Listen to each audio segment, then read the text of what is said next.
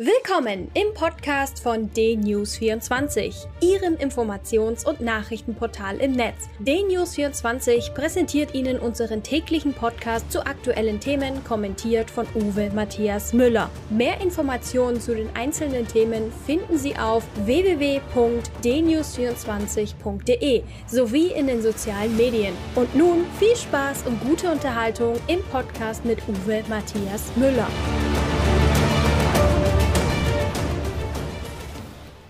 Die sogenannte Erstürmung des Reichstages am letzten Wochenende in Berlin lieferte Bilder, die noch immer verstören. Da schreit eine Frau Tamara K. mit sich überschlagener hässlicher Stimme ins Mikrofon behauptet, US-Präsident Trump sei in Berlin gelandet und man müsse jetzt dem US-Präsidenten zeigen, dass auch in Deutschland, in Berlin, das Volk die Herrschaft übernommen habe. Die, die an der Bühne vor dem Reichstag standen und Tamara K. zuhörten, haben dies offensichtlich geglaubt und sind dann schnellen Schrittes die Stufen zum Westportal des Reichstages emporgeeilt, wo sie von einigen Polizisten dann an weiteren Handlungen gehindert wurden. Tamara K. wird der Reichsbürgerszene zugerechnet, die unter anderem behauptet, Deutschland sei kein souveräner Staat, die Bundesregierung sei nicht legitimiert. Und sie macht dies, die Reichsbürgerbewegung macht dies daran fest, dass es keinen Friedensvertrag gibt, den Deutschland nach dem Zweiten Weltkrieg geschlossen hätte. Das stimmt wohl. Allerdings muss man die besondere Situation bedenken, die am 8. und 9.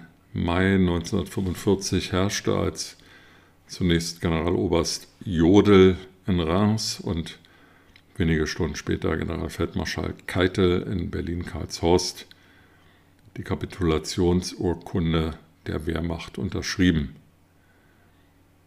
Zwar existierte formal da noch eine Reichsregierung, die war aber vom früheren Kanzler und Reichspräsidenten Adolf Hitler ernannt worden, kurz vor seinem Selbstmord im Führerbunker und nicht vom Volk frei gewählt.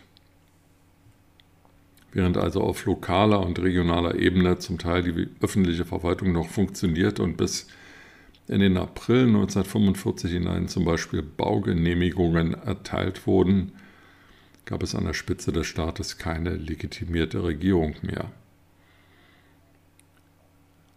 Die Besatzungsmächte der vier Zonen, Ostzone und der Trizone, die von Engländern, US-Amerikanern und Franzosen besetzt war, bildeten in den darauffolgenden vier Jahren bis in den Herbst 1949 hinein quasi staatliche Strukturen heraus, die zu Wahlen und zur Bildung der zunächst Deutschen Demokratischen Republik und weniger Tage später zur Bildung der Bundesrepublik Deutschland führte.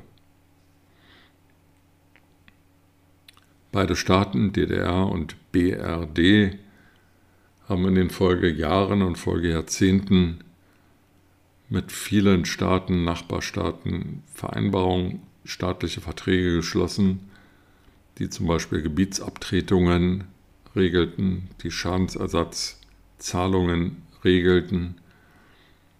Und das Ganze mündete dann in dem 2 plus 4 Vertrag, der im Sommer 1990 abgeschlossen wurde, und zur Bildung des wiedervereinigten Deutschlands führte, aus dem dann übrigens im Sommer 1994 die Besatzungsmächte, die Armeen, Rote Armee, US-Armee, britische Armee und französische Armee abzogen. Es verblieben die NATO-Truppen, aber es waren eben keine Besatzungsmächte mehr, die in Berlin und in Deutschland herrschten. Was also sollte ein Friedensvertrag heute regeln? Neue Grenzen wohl kaum. Reparationen, die Deutschland zu zahlen hat, wer kann sich das in unserem Land wünschen? Also was sonst? In beiden Staaten DDR und Bundesrepublik haben seit 1949 eine Vielzahl, eine Unzahl von Wahlen stattgefunden. Zugegebenermaßen, die in der DDR waren wohl kaum frei zu nennen. Aber seit 30 Jahren, seit Deutschland wiedervereinigt ist, gibt es hier Wahlen und jeder Bürger hat die Möglichkeit, sich an dieser Wahl zu beteiligen, entweder indem er seine Stimme abgibt oder indem er sich zur Wahl stellt.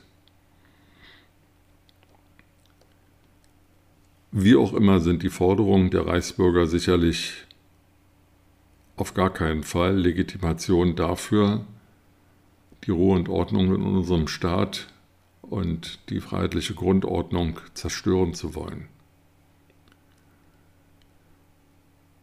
Wenn dann noch behauptet wird, US-Präsident Trump sei in Berlin gelandet, Tamara K. hätte da geheime Informationen die dies bestätigten, und Dutzende Jahrhunderte von Leuten, die ihr zuhören, dann die Stufen des Reichstags emporrennen, weil sie dazu auffordert, da muss man sich ernsthaft fragen, was sind das für Leute?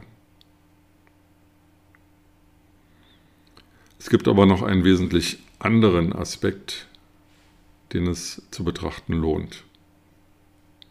Gestern stand der Berliner Innensenator Andreas Geisel, SPD, und die Polizeipräsidentin von Berlin, Barbara Slowik, im Innenausschuss des Abgeordnetenhauses Rede und Antwort. Vielleicht ist die Formulierung, sie standen Rede und Antwort nicht ganz richtig, denn im Grunde genommen erzählten sie den Abgeordneten und anschließend den Medien etwas, was kaum zu glauben ist, was entweder darauf hindeutet, dass die beiden, Geisel und Slowik, in einer Parallelwelt leben, oder dass sie die Öffentlichkeit und die Abgeordneten für so dumm halten, ihre offensichtlich vorgetragenen Unwahrheiten für bare Münze zu nehmen. Beide sagten nämlich, der Reichstag sei geschützt und zu keiner Zeit gefährdet gewesen und es sei genügend Polizei vor Ort gewesen. Das ist ja wohl offensichtlich nicht wahr. Denn zunächst einmal kann man sich fragen, wieso innerhalb der Bannmeile des Regierungsviertels, und dazu gehört das Gebäude des Reichstages, überhaupt eine Bühne aufgestellt werden kann, auf der sich Redner versammeln und vor der Demonstranten unter Missachtung aller Hygienevorschriften den Rednern zuhören dürfen. Die Frage ist, warum hat die Polizei diese Versammlung, die ganz offensichtlich rechtswidrig dort stattfand, nicht aufgelöst? Und wieso waren es dann drei gefeierte Polizeihelden, die unter Einsatz ihres Lebens vielleicht und mit Pfefferspray, Pfefferspray bewaffnet die Demonstranten wieder von den Treppen zum Reichstag verjagten? Drei Polizisten. Drei Polizisten reichen aus, den Reichstag, eines der größten Gebäude in Berlin, zu verteidigen. Und es waren genügend Polizeikräfte vor Ort. Der Reichstag war nie in Gefahr. Was stimmt denn nun? War der Reichstag nie in Gefahr oder drohte er gestürmt zu werden? Andreas Geisel hat sich als Innensenator ja bereits unrühmlich hervorgetan in der Vergangenheit durch verschiedene Affären, aber in diesem Fall, wo er erst eine Demonstration unter einer Begründung, die von mehreren Ober von mehreren Verwaltungsgerichten in verschiedenen Instanzen als absurd zurückgewiesen wurde. Und schließlich mit diesen Aussagen vor dem Innenausschuss disqualifiziert er sich hinlänglich als ernstzunehmender Politiker und zeigt nur noch einmal ganz deutlich, wie eine rot-rot-grüne Regierung und die herrscht nun mal in Berlin öffentliche Sicherheit immer weiter in den Staub tritt. Barbara Slowik, die Polizeipräsidentin, die auch nicht den besten Ruf hat, hat mit ihrer Aussage, es seien genügend Polizeikräfte vorhanden gewesen, ihren eigenen Polizisten moralisch ins Kreuz getreten. Sie stärkt sie nicht, sondern sie lügt ganz offensichtlich, sie sagt die Unwahrheit und daher ist die politische Forderung zu stellen, dass beide, Slowik und Geisel, zurücktreten von ihrem Amt.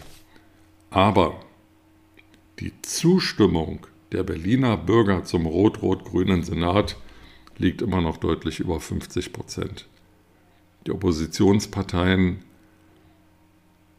FDP und CDU kommen nicht über ihre Minderheitenposition hinaus. Offensichtlich ist den Berliner Bürgern, die das Wahlrecht in der Stadt haben, das Gesamtversagen des Berliner Senates völlig egal. Ob es um Wohnungsbau geht, ob es um die Verschlampung ähm, der Schulmodernisierungen und Schulrenovierungen geht, ob es um die fehlende Digitalisierung geht, ob es darum geht, dass wenn man in Berlin ein Auto zulassen will, wochenlang auf einen Termin im Bürgeramt warten muss.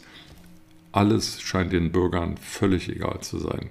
Nichts ändert die Meinung der Bürger, dass offensichtlich der rot-rot-grüne Senat eine gute Arbeit macht und würden heute Wahlen zum Berliner Abgeordnetenhaus stattfinden, dann würden die drei Parteien eine neue Regierung bilden können. Und das lässt für die Zukunft nichts Gutes erwarten. Die völlige Uninteressiertheit der Wahlbürgerschaft in Berlin daran, wer sie regiert, führt nur zu einer Verlängerung dieser schrecklichen Verwaltungsagonie in der Hauptstadt. Die Berufung von Reichsbürgern und Demonstranten, die in Berlin die Ankunft von Donald Trump bejubelten, während gleichzeitig in den USA ein heilloses Chaos herrscht, lässt für unsere Gesellschaft nichts Gutes erwarten. Wenn es stimmt, was vor wenigen Jahren noch gesagt wurde, dass das, was in den USA passiert, uns mit einer Verzögerung von wenigen Jahren in Deutschland und in Europa auch blühen wird, dann sei daran erinnert, dass alleine im letzten Monat in den USA 3,7 Millionen Background-Checks stattgefunden haben, weil genauso viele Bürger sich Waffen kaufen wollten, weil sie sich bedroht fühlen, nicht mehr sicher fühlen, ihrer Polizei nicht vertrauen und notfalls in aufgestellten Bürgerwehren oder in Einzelaktionen ihr Heim und Gut verteidigen wollen. 3,7 Millionen. Wehe, wenn das in Berlin oder in Deutschland uns blüht. Wir müssen auf unsere Gesellschaft achten. Wir müssen dafür sorgen, dass wir wieder zu einer vernünftigen Debattenkultur zurückkehren. Und wir, das sind wir alle, wir die Bürger. Mit diesen Gedanken in den Tag wünsche ich Ihnen eine gute Zeit und freue mich, wenn wir uns bald wiederhören.